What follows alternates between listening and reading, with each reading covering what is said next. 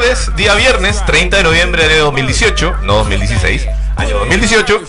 Eh, este es el capítulo, eh, el duodécimo capítulo, es decir, el 12 de Entrepreneur vía radiolabchile.cl. Nos pueden ver a través de, bueno, en realidad nos pueden escuchar a través de www.radiolabchile.cl. Prontamente nos podrán ver, no sabemos si estamos saliendo en el Facebook Live de el fanpage de Radiolab Chile, que es, que es Radiolab Chile.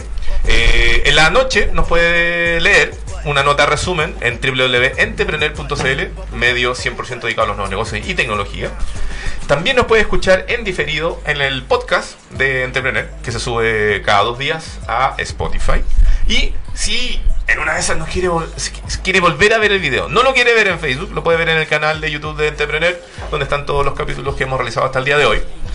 Eh, estamos con la Monse Lecaro. Estamos compartiendo micrófono. Sí. ¿Qué? ¿Qué? ¿Cómo dijo? Ah, no sé si me escucho. Porque no, la Teletón se llevó todo. ¿La Teletón se llevó todo? Sí, se llevó toda la Teletón. Oh. No están funcionando el retorno. Ay, no tenemos retorno. No. No, a ver, ya, espera, me encanta ya. este súper folclórico.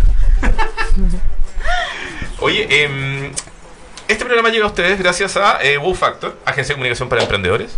Tiene un proyecto, un negocio, algo que quiere darle visibilidad en los medios de comunicación. www.wowfactor.cl, agencia de comunicación para emprendedores.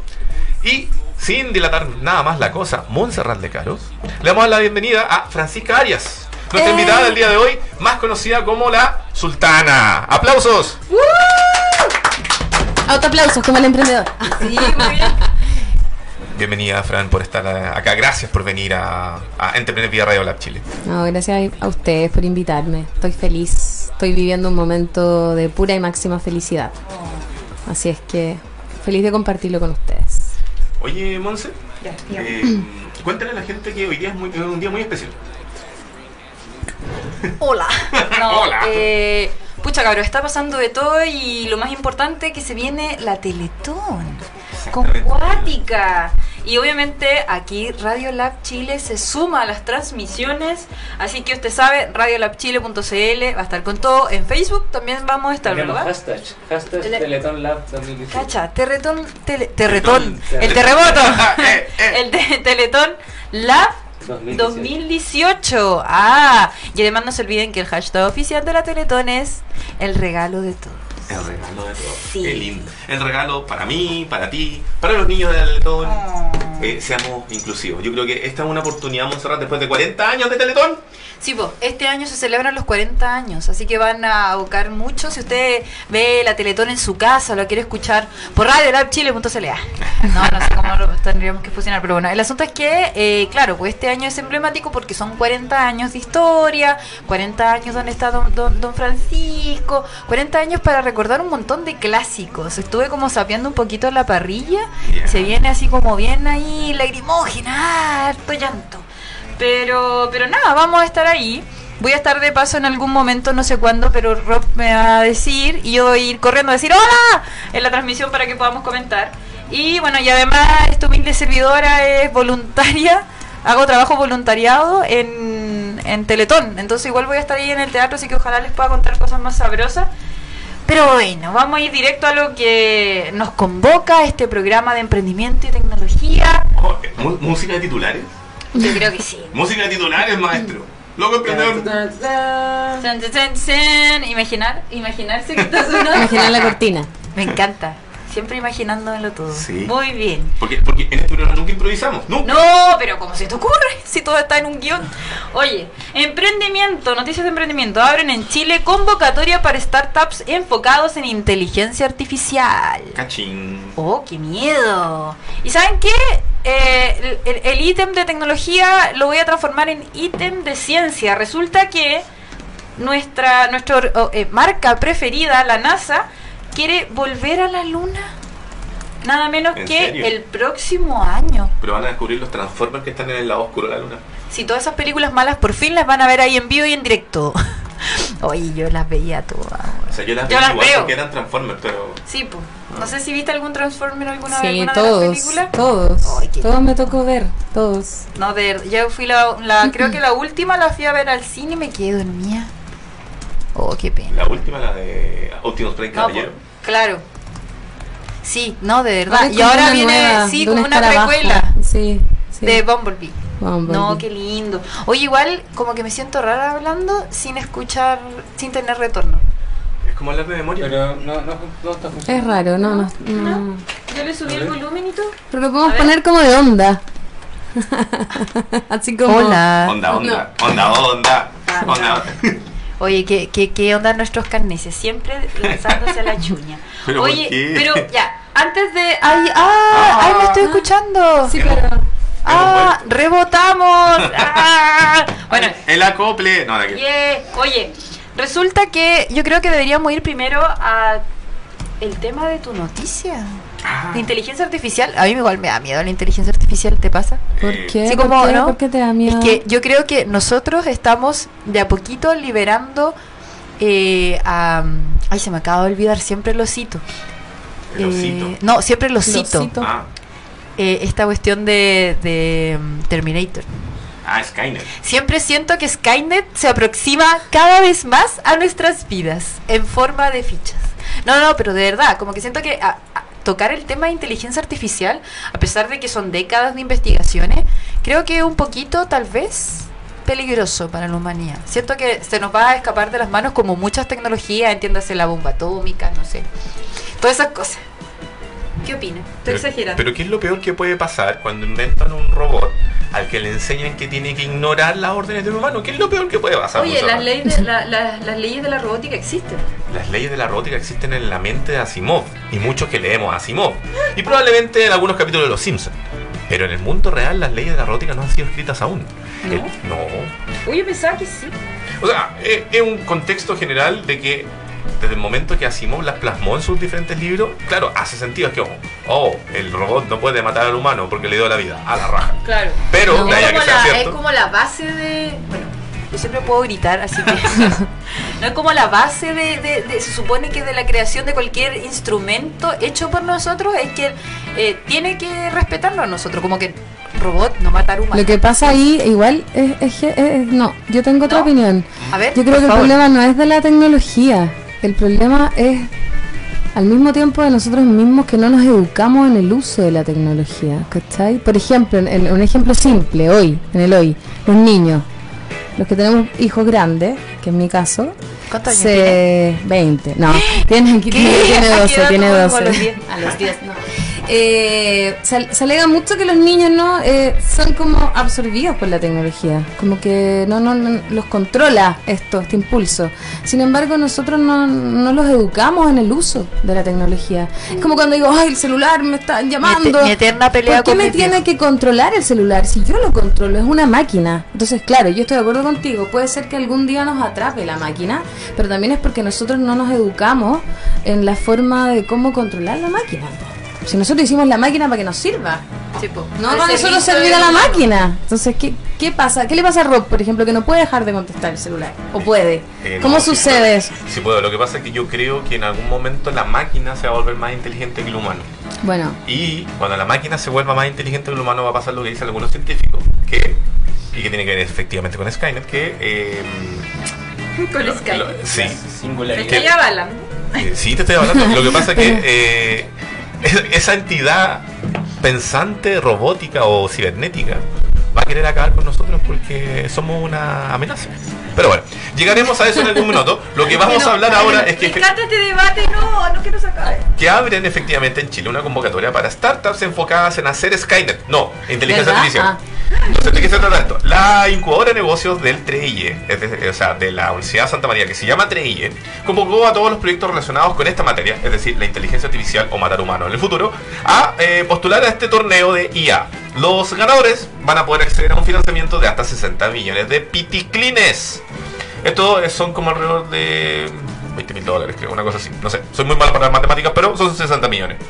La idea de este torneo de emprendimiento Startup Academy IA cuenta con el apoyo de Corfo y la colaboración de las empresas de Copeuch, Besaf y un montón de otras cosas que usted le hablo, pero nosotros no los, no los tenemos auspiciadores, así que no los vamos a mencionar. Lo importante es que eh, pueden postular hasta el 16 de diciembre a las 23.59 horas, hora en que finaliza el proceso de postulación. Y si quiere saber cómo postular, anote www.ia.cl 3ie.cl. Es decir, una cuestión súper complicada, pero la puede encontrar eh, buscando torneo eh, de inteligencia artificial. ¿ya? Hasta el 16 de diciembre, chiquillos. Eh, si usted está desarrollando el próximo Skynet, si usted quiere competir con Boston Dynamics, que inventó un robot perro que desobedece al humano, si usted quiere que la sociedad del futuro sea como la de Antonio Bandera en Autómata, dele, juegue. ¿Ya? No, pasamos al dato. Esto es Entrepreneur Vía la Radio.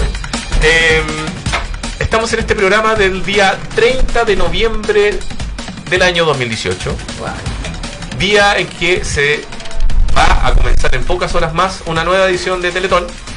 Los 40 años de esta cruzada por la, digamos, eh, integración, podríamos decir, eh, nosotros. Sí, por la integración, por la integración para ir en ayuda particularmente de aquellas personas que tienen movilidad reducida en nuestro país. 40 años da para pensar mucho, pero pro- probablemente vamos a hacer otro programa para analizar esa situación. Lo importante hoy que se pongan las pilitas, escuche Radio Lab a partir de más rato que va a estar haciendo el backstage en Teletón. Vea un rato a la gran cabeza, obvio, llore, pero aporte. Oye, ojo que igual lo puede hacer desde su app.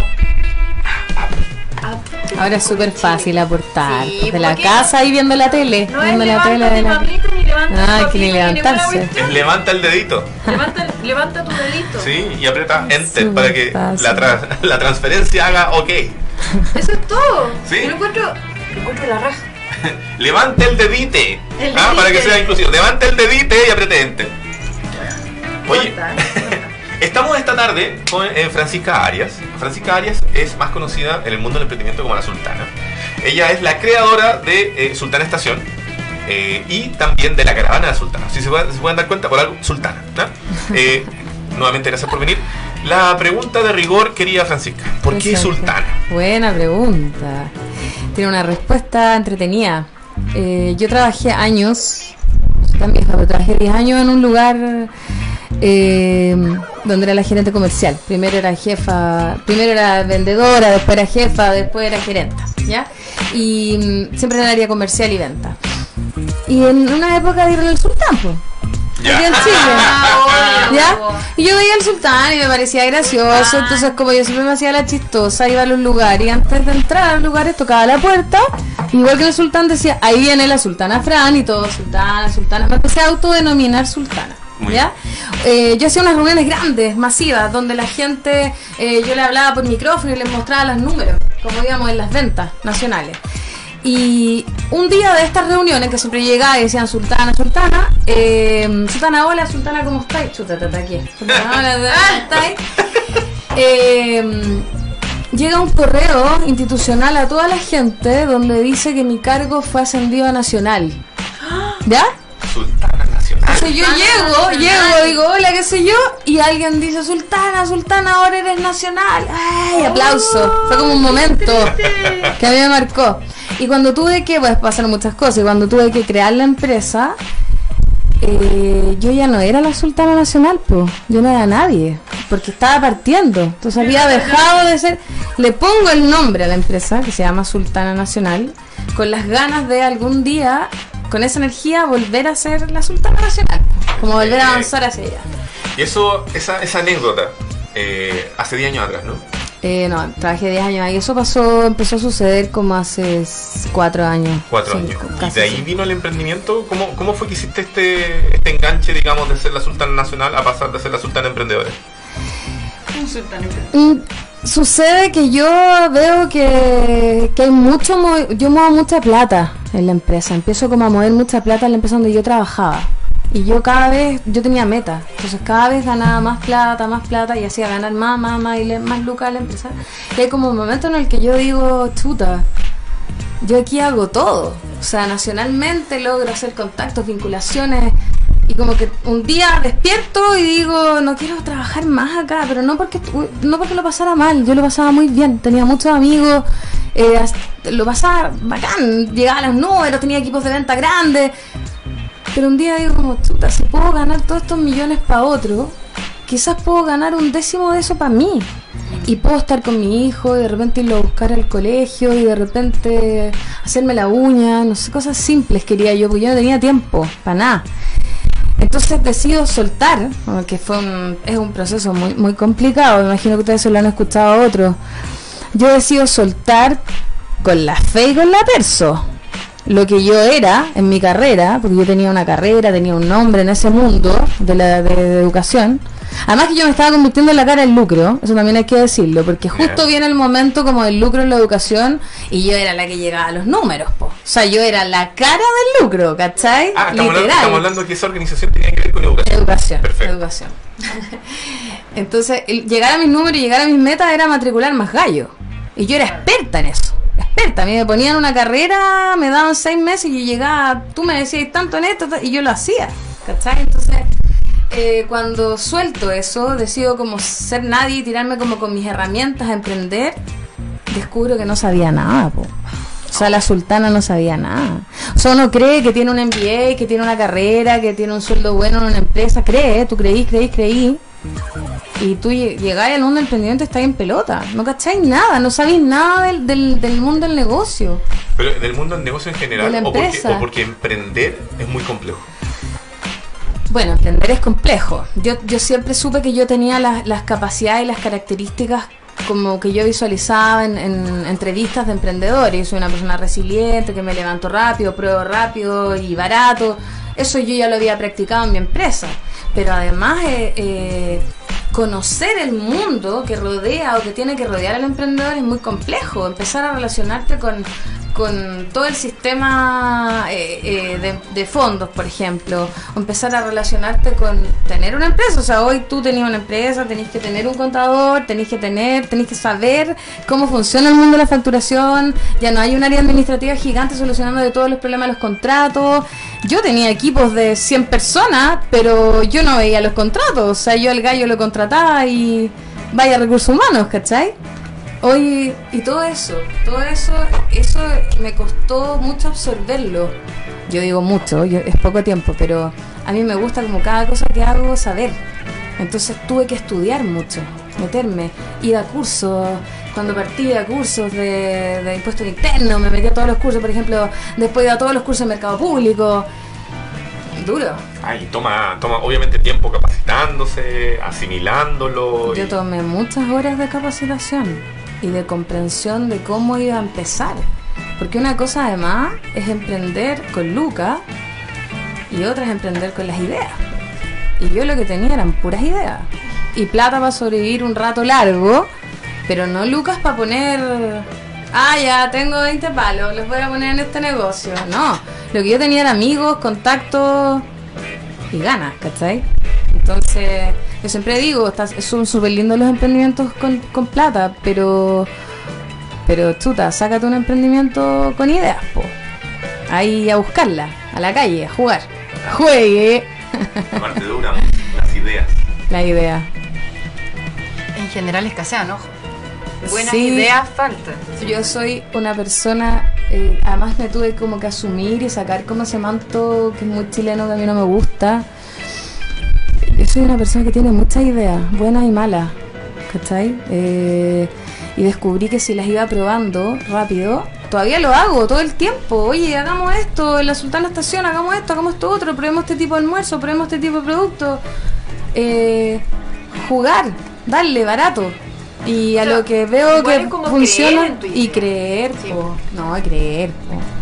Lo que pasa es que ahí también hay algo. eh, si uno no cree en uno, nadie cree en tipo. Después lo demás viene solo. eh, y, y eso siempre es así, con todo. Para mí toda mi vida ha sido así. Tengo una historia de vida que tiene que ver con eso. Tiene que ver con, con, una infancia como... Yo, yo viví una infancia muy fome, muy triste, en la que yo me sostenía así. Yo pensaba, oye, yo soy bonita, soy aquí, soy allá, no importa lo que digan los demás, soy bonita e inteligente, eh, soy no me saco muy buenas notas, pero no importa, no me gusta la matemática, pero puedo aprender igual, eh, ¿cachai? Un poco con- se resume como en la resiliencia, creo yo, como de querer, oye, si somos todos iguales. Tú, yo, don Francisco, ¿cachai? Don Francisco es un loco que va al baño y que Bueno, don Francisco tiene problemas. Bueno, ojalá que vaya al baño todavía, pero... Sí. pero que el otro día lo vi y lo dudo un poquito. Pero es que sabéis que si, igual una. Don Francisco es un emprendedor. Sí, El loco cuando, cuando cuentas, no sé si se acuerdan o se lo han visto alguna vez, pero don Francisco era un don nadie, como uno. Don Francisco hacía trajes. No, y era, y se, y se paró ahí en el canal, loco, denme una puta oportunidad. Eso, eso. ¿Cachai? Y el loco insistió, insistió, y de repente es la persona más famosa de la televisión a nivel sea- cono sur, con un chileno, pensáis en la Chechi y pensáis en Don Francisco. Y se, ah, bueno, ahora Mon Laferte. ¿Cachai? Mon Laferte. Pero, ¿cachai? ¿Quién es Mora- opciones.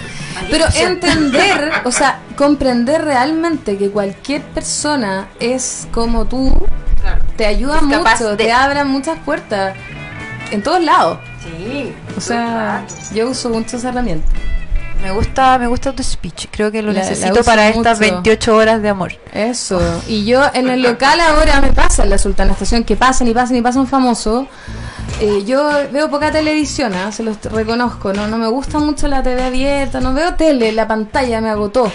¿Veis Entonces- Netflix a través de la tele? Sí, veo Netflix, pero poco, veo poca pantalla, como que escucho mucha música, eso me, me libera como la, la cabeza, me abre como otras ideas. Y eh, me pasa que de repente veo personas que no sé si las vi en la tele o no, ¿cachai? O la conocí acá, o era él, o porque conozco mucha gente y le pregunto, le digo, hola, ¿te cacho la tele o, o te conozco de la vida real? La gente a veces me dice, por ejemplo, el otro día alguien me dijo, no, yo soy el doble Rafael Aranea. Ah, dale, era, era él, ¿cachai? Y buena onda, ah, qué rico, te- no sé, bienvenido. Pero mm, está bien, somos todos iguales, no pasa nada, ¿cachai? No pasa nada, no pasa nada. Oye, Nos ha ido bien, Ese, nos ha ido súper bien ese proceso, eso. esta productora, digamos, que ayuda o trabaja con los food me imagino que te llevó a aprender mucho de cómo funciona el negocio de Sí. precisamente la comida móvil. Muchísimo. Yo incluso estuve operando seis meses una plaza en Borderrío, Ya. que fue como un wow, porque los food truck no podían creer que iban a entrar a un lugar tan exclusivo y como tan que nadie había podido entrar. Eh, empecé a estar en eventos masivos, en la estación Mapocho, eh, en el Estadio Nacional, en, buah, en distintos lados, en comunas, proyectos municipales, Macul, Ñuñoa, La Reina. eh, y de pronto eh, aparece como en Pulsar del año pasado, fíjate, que fue hace un año. Estábamos ahí con los food truck y se incendia, es rechora la historia, se, se incendia la estación. ¿En serio? Yo estoy postulado, estoy Sí, ahí fuego. con los. Sushi, a los bomberos. Fuego y entra el camión bomba, de hecho. Fue bacán porque habíamos puesto los carros y habíamos dejado el espacio para que pasara el camión bomba y pasó, Muy ¿cachai? bien, muy Entonces eh, se incendia la cuestión, se debía llegar los bomberos y después de eso se produce el cambio de. eh, se abre una licitación. Cambio de mando. Porque uno de los operadores de uno de los restaurantes que había ahí Ajá. le sucede este siniestro, digamos. Se acaba su concesión a raíz de esto. A raíz del incendio le A raíz la del concesión. incendio, la sultana estaba ahí. Ah, ah. Déjale, déjale. Y eh, yo, bueno, uno está ahí, po, uno está ahí donde las papas queman, entonces sucede esto, eh, se abre la licitación, yo estaba en ese contexto y postulo. Postulo con... ¿Sabes qué? Eh, eh, fue, fue bien complicado entrar a la estación Mapocho porque eh, más que postular con, con Lucas había que postular con un proyecto, con una idea. Y ahí nace la Sultana Estación. Yo visualizo que ese espacio gastronómico eh, había un restaurante de menú, ya, que atendía los eventos. Yo visualizo que se podían hacer millones de cosas más que las que estamos tratando hoy de implementar. O sea, todo, Entonces, digamos, Sultana Estación parte de un concepto, de una idea que ya era distinta a lo que estaba. Claro. Y que en el fondo fuiste a la pelea primero con eso, con... con le pelea con las ideas. ya, De hecho, te puedo confidenciar que hace tres días atrás me revisaron el proyecto en la estación. ya. Hoja por hoja a ver qué se había cumplido y qué faltaba por cumplir. Ah, y esto efectivamente lo revisan. Sí, pues, es que uno sí. nunca sabe. No, habían etapas, como el, Francisca, ¿sabes qué? Vamos a revisar, pero tranquila, vamos a revisar qué se ha cumplido el proyecto. Ya. Salí, pero así salí. Ni yo me la creía, porque lo que logramos materializar todas las ideas. Ahora, las ideas estaban sustentadas como en tres pilares. Uno era el pilar visual. Había que lograr darle un look completamente estilo food truck, estilo sultana, que es el look que estamos dando. Nos pueden seguir redes sociales, arroba sultana estación y arroba la caravana de la sultana. Hicimos todo el local en material reciclado. Es un, es un local que caben 150 personas, eh, donde todo es madera, pallet. Oye, hicimos 45 lámparas de cajones de tomate. Muy bien. Son O preciosas. sea, podemos hablar de que hay, un, Son- hay términos de sustentabilidad y reutilización. está todo reutilizado. Eh, por ejemplo, una amiga me regaló un puente.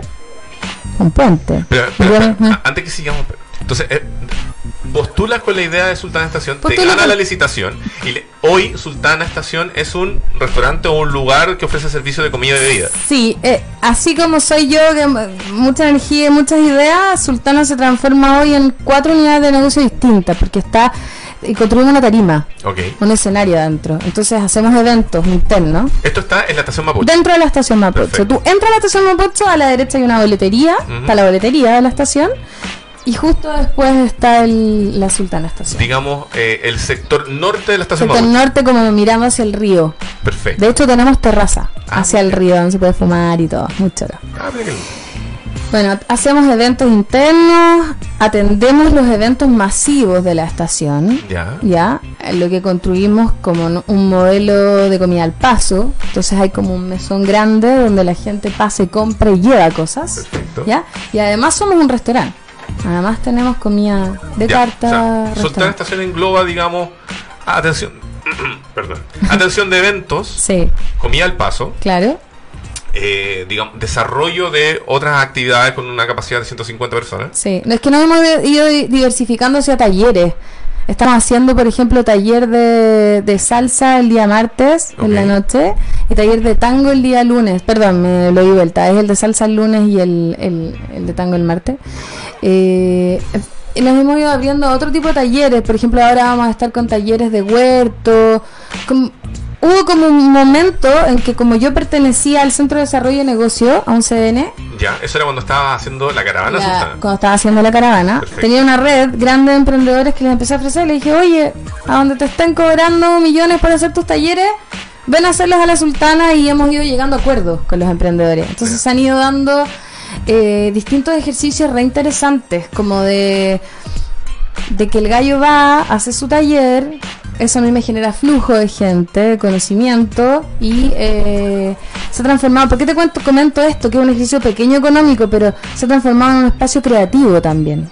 Creativo, como que se está asociando con el arte, con la cultura, eso me gusta, como con... ¿Y, y eso siempre es colectivo o supongamos que alguien que tiene, no sé, necesita inspiración, un, un artista de cualquier línea, se puede ir a sentar perfectamente a, a la sultana? y- Sucede, sucede. Van muchos fotógrafos a tomar fotos del espacio. Porque les gusta mucho el look, cómo quedó. Las, las mesas les pusimos entre medio planta. eh, es que es muy original y se nota mucho que está hecho. No está como de, de maqueteado, como de, oye, esto es súper in y sale como en la foto. No es como la foto vintage. Esto de verdad quedó hecho con propias manos porque lo hicimos. Si usted tiene la- una- alguna duda de lo que estamos hablando, estamos conversando eh, esta tarde con Francisca Arias, eh, la fundadora de eh, Sultana Estación y de la Caravana Sultana. Eh, ¿Quiere ver de, qué- de lo que estamos hablando? Que en esta ocasión es del restaurante que está en la estación Mapocho, en el sector norte. Vaya a www. Estamos. eh, eh, no, no, tenemos Sultana Nacional la- la- el sitio, pero Ya. estamos. Eh, Vaya modificando. Entonces, mejor estamos en Instagram y Facebook como eh, Sultana Estación Perfecto. o la caravana de la Sultana con el tema de los food trucks. Para que vean algunas de las imágenes de lo que nos ha estado contando eh, Francisca de lo que ha sido la instalación, buscando ser diferente, sustentable y al mismo tiempo reutilizar elementos dentro de lo que es el espacio. Ahí hay como dos llamados interesantes a la gente que nos pueda estar escuchando. Por, A el, por el lado de la caravana, nosotros estamos siempre recibiendo nuevos asociados al- a la caravana. Entonces eso es que ahí hay, hay, un, hay un ciclo, hay un proceso. Si alguien que tiene un food truck Ya. nos está escuchando y le interesa sumarse a las actividades que nosotros hacemos, métase a nuestras redes sociales, háblennos y nosotros tenemos un proceso en el que ellos se inscriben con nosotros y etcétera. También, lo, también los productores. ¿ya? Con- como para, para que la gente del food truck sepa. Francisca Aria, ¿cómo se escribe Aria? Arias, como Arias, Sí, áreas como A-R-I-A-S. como Arias, pero con A. Eh, la gente del food truck, para que lo sepas, por ejemplo, si se une, digamos, como ¿Mm? este bueno, pues, semillero de la, Sí. de la caravana sultana, ¿a cuántos eventos va durante un mes, por ejemplo? Va a depender, mu- depender mucho de él.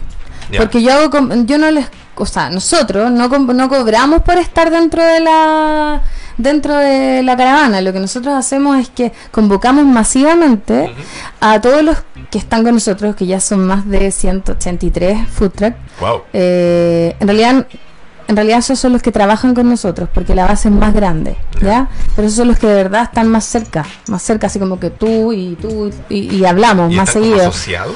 están asociados y ellos me dan el permiso para yo poder venderlos Ok. entonces cuando yo los vendo después voy con una propuesta les muestro condiciones y a veces sí y a veces no y bueno eso es súper voluntario es como que yo te diga Rob que una fiesta conmigo mañana no pero pasado quizás sí Eh, es un po- funciona así Ya. eh, es una forma que tiene el food truck de moverse.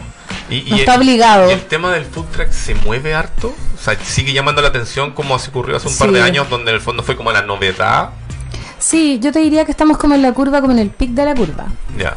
Estamos arriba. Como que ahora... eh, pero yo no tengo menos eh, menos solicitudes, sino que de, de llevar food truck. Al contrario, sigo teniendo. Lo que pasa es que cada vez más el productor ha ido entendiendo que tiene que hacerlo con personas que estén como más agremiadas o asociadas. Entonces a mí me pasa mucho, ponte tú, que eh, no, la sultana no va a venir con los food truck, pero va a venir a Segmi, ponte tú, que es una, un gremio de food truck. Y súper bien, pero yo visualizo ya que el productor ya no quiere como tratar Individual. individualmente, sino que está la sultana, está Seimi y hay otras. Hay Oye, y- otra- y, en este caso particularmente con la Sultana, ¿dónde se ubican, por ejemplo, los food trucks? ¿Se ubican en ferias como en la misma estación Mapocho? ¿Se Ferias. ubican en plazas en plazas de bolsillo? ¿Dónde? No, no, no. Yo no atiendo plazas de bolsillo, porque las plazas de bolsillo en Chile están eh, tomadas por lo general o por privados que cobran muy caro o por o por asociaciones gremiales, porque Oh. el Estado se las ha dado a asociaciones gremiales, lo que me parece estupendo. Eh, lo que yo atiendo son eventos masivos, así como en la estación Mapocho, Ajá. o eventos privados. Así como matrimonio. Claro, como matrimonio me pasa más con empresa, pero matrimonio también, eh, que me dicen, Fran, tenemos, que eso al food truck le encanta, porque hay un presupuesto y es un, no es riesgo, po. Claro, no van Es con la, cerrado. con la esperanza de vender no y hay un ocurrir. riesgo, entonces yo te digo a ti, oye, va con las porciones, lo entregás y todos salimos felices. Ya. El, el problema de los eventos masivos es que siempre son riesgo. Ahora, estuve hace poco, el último evento grande, estuvimos en la Feria del Libro, eh, en la estación, Ajá. y nada, los food trucks se fueron felices. O sea, en general yo trato de ir a eventos masivos que se vayan contentos. La que viene ahora para los food trucks es la que estamos promocionando en la caravana, es la Expo Dream, que viene como en dos semanas más. Expo Dream, Expo, Expo Sueños. Sí, eh, ¿Dónde va a ser eso? Es en la estación Mapocho. Ah, muy bien. Sí, es una feria que teníamos ya cerrada desde antes incluso de que existiera la Sultana Estación, porque esto se trabaja con mucho tiempo. Muy interesante. Entonces, bueno, es- esa es la parte de, eh, digamos, lo que tiene que ver con food trucks, que es la caravana de la Sultana. Claro, Volvamos ahora a lo que es a la, estación. a la Sultana Estación. Sí, a Sultana Estación. Sultana Estación, entonces, partiste de la idea, eh, justo estuviste en el lugar cuando se incendió lamentablemente este establecimiento. Hubo una licitación. Hubo una licitación, muy fuiste, larga. la ganaste. La gané. Aquí vienen las cosas interesantes que a lo mejor le- le- se le vienen a la mente a muchos emprendedores. Mm. ¿Cuánto dura una licitación? como por ejemplo, para ganarte ese espacio? Yo estuve seis meses. Duró seis meses. Seis meses. Yo me demoré. hu- Hubo seis meses de plazo. Yo me demoré cuatro meses en prepararme. Yo me quería. la- la La, propuesta. la propuesta. Porque yo quería presentar. Quería presentar algo que yo sabía, porque yo fui mucho para allá a estudiar cómo se movía la gente, cómo era la gente que iba para allá, qué pasaba en los eventos, qué pasaba cuando no había eventos, etcétera. Eh. Pero además estudié mucho relacionalmente cómo eran las personas de la estación, porque finalmente ellos iban a ser quienes iban a aprobar o no la idea. Es fundamental para tu juicio, cuando se hace una propuesta, como en este caso con un espacio ¿Mm? físico, conocer al máximo posible ese lugar. Sí o sí. O sea, toda la información que tú tengáis es pero clave y fundamental. Yo me fui a sentar a la estación Mapocho días enteros a mirar lo que la gente hacía y cómo entraba a los locales y, y lo que preguntaba y por qué salía y por qué esa señora salió. Y entonces yo le hablaba a la señora, le hablé a los meseros de los locales que existían, les pregunté cosas, hablé con el dueño antiguo. Hablé con él, me senté con él y le dije, oye, yo estoy presentando una idea. Me- eh, eh, porque si tú no te empapas de la realidad, te- después te encuentras con sorpresa igual. O sea, yo me encontré con. Pero no para controlar, sino que para entender. Yo, yo de todas las ideas que he puesto no han estado en la cabeza nomás, sino que las he encontrado ahí en la cancha. Oye, entonces, estudiaste, fuiste a la, a la licitación, duró seis meses, la ganaste. La gané, fue una felicidad total. ¿Qué viene Ese día fue Porque increíble. siempre uno de los mayores retos que existe para los establecimientos Mm, es todo el proceso de montaje. sí. ¿Cómo fue ese, ese, Su- ese, ese derrotero, Francisco? Mira, ahí, eh, ahí te tengo que sí o sí hablar de mi marido. Bueno, yo me casé hace casi un año ya. Felicitaciones. Estoy muy feliz con un hombre que se llama Ricardo Andrews, que es un hombre maravilloso, creativo, mucho más creativo que yo. Un saludo, Él Ricardo. dice que no, pero sí, yo encuentro que sí. Siempre digo que me enamoré de su mente. Él es un hombre muy bello y todo, pero yo me enamoré de su mente. Y él, eh, yo converjo con él en todas estas ideas. Siempre hay como un ida y vuelta, ¿no es cierto? Y cuando hubo que implementar, eh, había que hacer realidad las ideas. y este hombre, un hombre grande, bien alto, eh, y como bien fornido, eh, y, y como que me dijo, ya, vamos, hagamos esto una realidad. O sea, yo, Fran, con mi idea y todo, yo quería hacer la mesa de pallet, pero yo no iba a hacer la mesa de pallet, ¿cachai? O sea, y, y yo tenía recursos, pero los recursos los quería destinar, como siempre, como buena sultana y como buena dueña de casa. Quería irlos eh, dedicando en lo que fuera necesario. No había un saco sin fondo de plata, ¿cachai? Entonces hicimos mucho nosotros. Ya, o sea, ¿Ya? mucho de, de, de lo que siempre se habla del emprendedor, que el emprendedor hace de todo Sí. con, tal de levantar su negocio. Y sabéis que te lo, te, lo, te lo abro así porque me lo criticaron mucho. ¿En serio? Sí, me lo criticaron muchas personas que conocen como mi capacidad de gestión. Me criticaron mucho, ponte tú, que yo hubiera perdido una mañana en hacer 30 de las 50 lámparas, porque las hice yo. Ya. ¿Ya? Literalmente, con un... Ajá.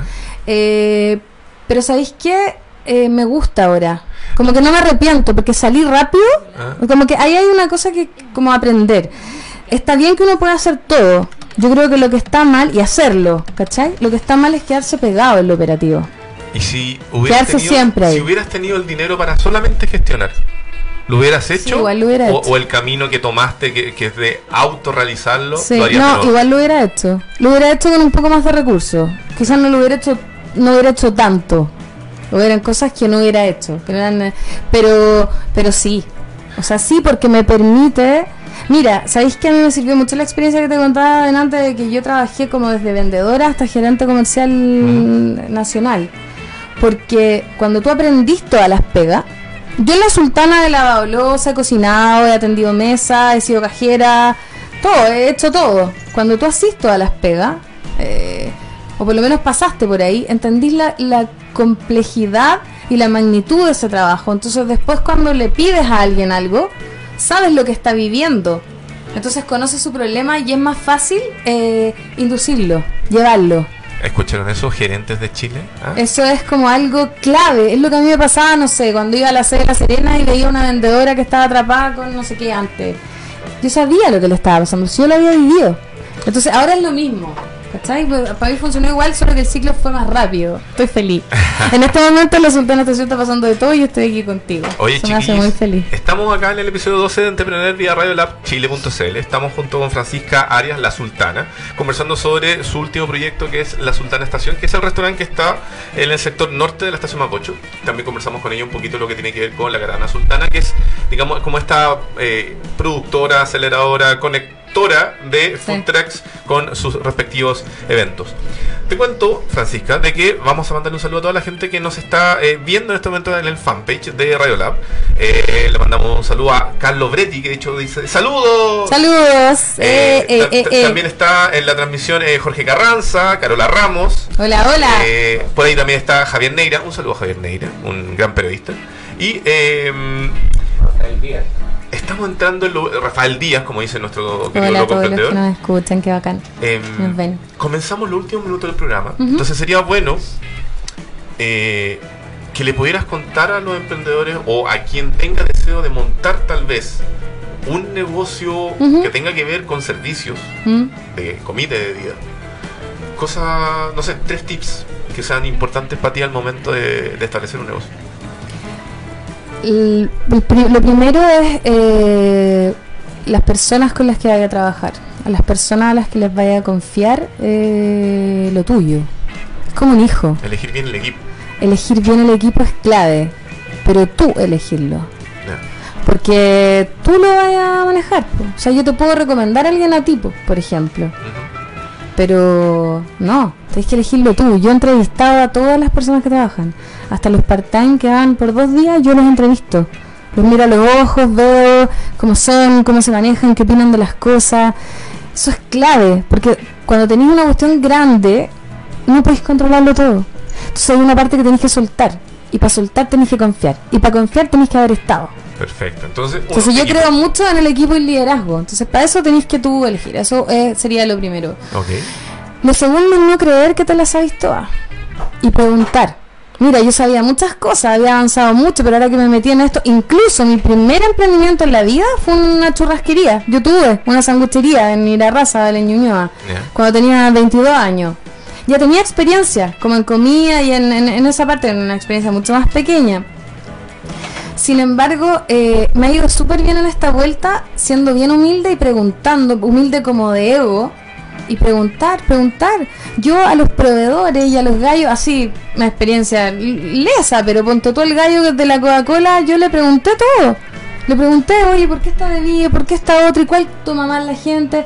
No llegué y le dije, oye, eh, yo voy a comprar latas, ponte tú, porque las latas, las latas, porque yo quiero latas. No, le pregunté a él, le pregunté a él. Entonces, pregunten, aprovechen la, el- el- todo el feedback que hay en la calle. Entonces, humildad y aprender. Humildad y aprendizaje de todo el mundo, Ok. de todo el mundo. ¿Y tercero? Y lo tercero es preguntarle al público, con la cara abierta. ¿Qué te pareció? ¿Te gustó? ¿No te gustó? Dime qué te gustaría y mejorar. O sea, no porque tú creas que el plato que estáis dando es increíble y te encantó hacerlo y quizás a la gente no le gusta y no solamente esperar la venta. Yo le pregunto mucho a la gente, de repente, no tan aguja, pero me acerco a las mesas cuando cacho que se puede, cuando alguien va a pagar, o, o cuando hay como, sobre todo en los problemas, cuando tú ves que alguien no, no se va muy contento, preguntar, si tú no lo podías hacer, que lo haga otro. Pero tener ese feedback, como, ¿sabéis qué, Fran? O no me dicen Fran porque no me conocen, pero no, me gustó esto, pero esto no. Esto lo encontré caro, por ejemplo. He hablado con cabros chicos que van al local. Cabros chicos que andan con 20 lucas en el No. bolsillo. Así, yo les he preguntado, oye, ¿cómo encontraste los helados? Caro y barato. ¿Cómo encontraste el café? ¿Cachai? Ese feedback es súper importante. Del feedback de la gente, del cliente. Eh, últimas indicaciones o direcciones de dónde pueden encontrarte a ti y a Sultan Estación. Soy una mujer difícil de pillar, pero mi correo, ah, no. Eh, de todas maneras, todo eh, en Instagram y Facebook. Ahí está, está súper eh, para ubicarnos, arroba Sultana Estación en las dos redes y en arroba la caravana de la Sultana para lo del tema de los food trucks. Chiquillos, ya lo saben, vayan a ver a Francisca a eh, Sultana Estación. Ahí, Estación díganle, díganle que la escucharon en este Chile.cl. Se pueden llevar una sorpresa. Obvio, obvio. Yo te quiero agradecer, Francisca, por haber venido el día de hoy. Gracias a ti. por Eh, gracias por tomarte tiempo, sobre todo porque, como lo dijiste tú, eh, este tipo de negocios toma tiempo y toma aprendizaje y muchas Mm. cosas más, así que muchas gracias. Chiquillos, nosotros lo empezamos a dejar. La Monse no está porque se fue a Teletón.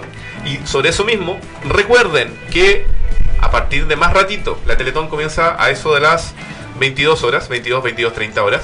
Y eh, Radio Lab Chile, en su primer año de existencia, va a estar en los 40 años de Teletón, transmitiendo casi ininterrumpidamente con todos los programas y la mayoría de los locutores desde el lugar de los hechos, que es primero el, eh, el Teatro Teletón y luego el Estadio Nacional.